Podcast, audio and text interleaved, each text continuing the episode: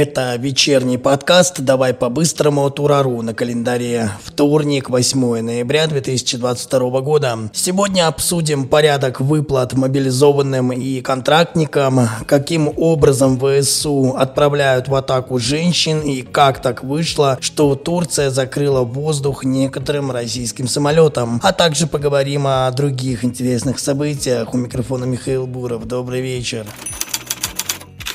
Минобороны России разъяснила порядок выплат мобилизованным и контрактникам. Итак, всем военнослужащим, проходящим срочную службу после заключения контракта, выплатят разовую сумму в 195 тысяч рублей. Минимальный размер денежного довольствия для мобилизованных граждан будет составлять 195 тысяч рублей. Это, можно сказать, минимальный размер оплаты труда. И, конечно, зарплата мобилизованных зависит от звания и занимания занимаемой военной должности. Деньги зачисляются на банковскую карту с 10 по 20 числа каждого месяца за предыдущий месяц службы. Получать за мобилизованного денежное довольствие может и его семья, если он выразит такое пожелание. В этом месяце сумму начнут выплачивать досрочно уже с сегодняшнего дня. Если же солдат прослужил меньше месяца, сумма довольствия также уменьшается. Основная часть выплат мобилизованным гражданам является социальной выплатой, которая предусмотрена указом президента, и ее размер составляет 158 тысяч рублей. Так вот, именно эта часть не будет облагаться подоходным налогом в 13%.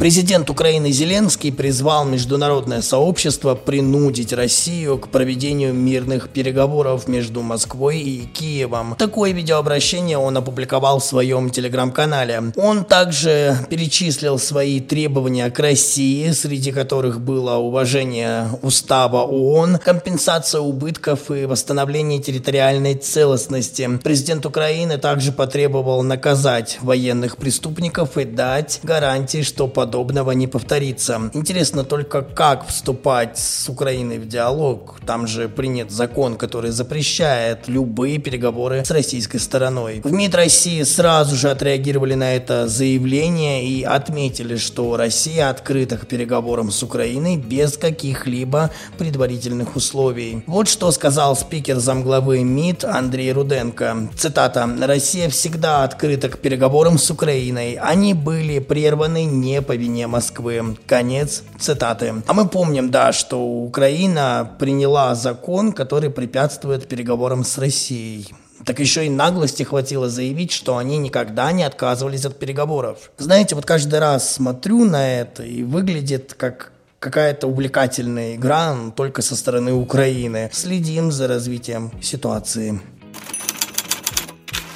А чуть позже в СМИ появилась информация о том, что ВСУ отправляют в атаку женщин, ну не своих, если что, а польских женщин-наемниц, участвовать в украинском наступлении наряду с мужчинами. Об этом рассказал российский военнослужащий в Харьковской области. Цитата. «Там было очень много наемников. Среди этих наемников даже были польские женщины. Их наши там видели и даже трупы потом собирали». Конец цитаты. По мнению солдат, украинская армия использует нечестные методы ведения боя. Ну, вот тут действительно могу только согласиться. Вот я мужчина, и у меня рука не поднимется не то что ударить, а даже, ну, хоть малейший вред причинить девушке или женщине. Понимаю, там условия другие, и ценности тоже, но ведь согласитесь, несправедливо. А что думаете по этому поводу вы? Высказывайтесь в комментариях прямо под этим подкастом во ВКонтакте.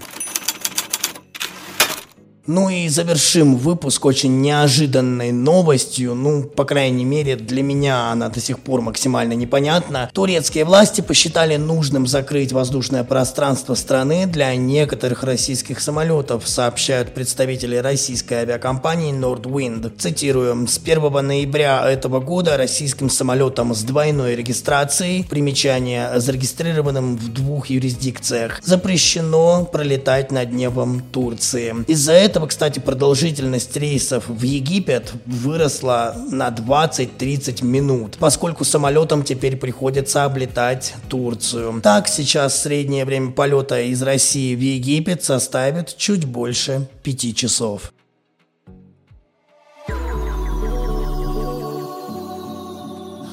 Это все самое важное, о чем мы хотели вам сегодня рассказать, но и пара слов о том, чем запомнился день 8 ноября в разные годы. Например, сегодня в России отмечают День Сибири. Это та часть нашей необъятной страны, которая является самой стойкой ассоциацией у иностранцев и местом природной и ресурсной силы для нас. А вот в 1895 году физик Вильгельм Рентген открыл свои рентгеновские лучи которые видят нас насквозь. Им нашли применение в медицине и различных областях техники, например, в сфере транспортной безопасности. А еще сегодня отмечается Международный день КВН. Это неофициальный праздник всех, кто каким-либо образом причастен к клубу веселых и находчивых. Именно 8 ноября 1961 года в эфир вышла первая игра, и с тех пор его отмечают ежегодно. Ну а я напоминаю, что еще больше новостей вы можете прочесть на нашем сайте ура.news. Обязательно подписывайтесь на наши каналы в Telegram и YouTube. Также подпишитесь на наше сообщество ВКонтакте. И спасибо огромное за то, что слушаете наш подкаст на Яндекс Музыке. Ну а я прощаюсь с вами до завтра. Не забывайте, что здесь мы обсуждаем самые яркие события дня. Это был подкаст «Давай по-быстрому» и Михаил Буров.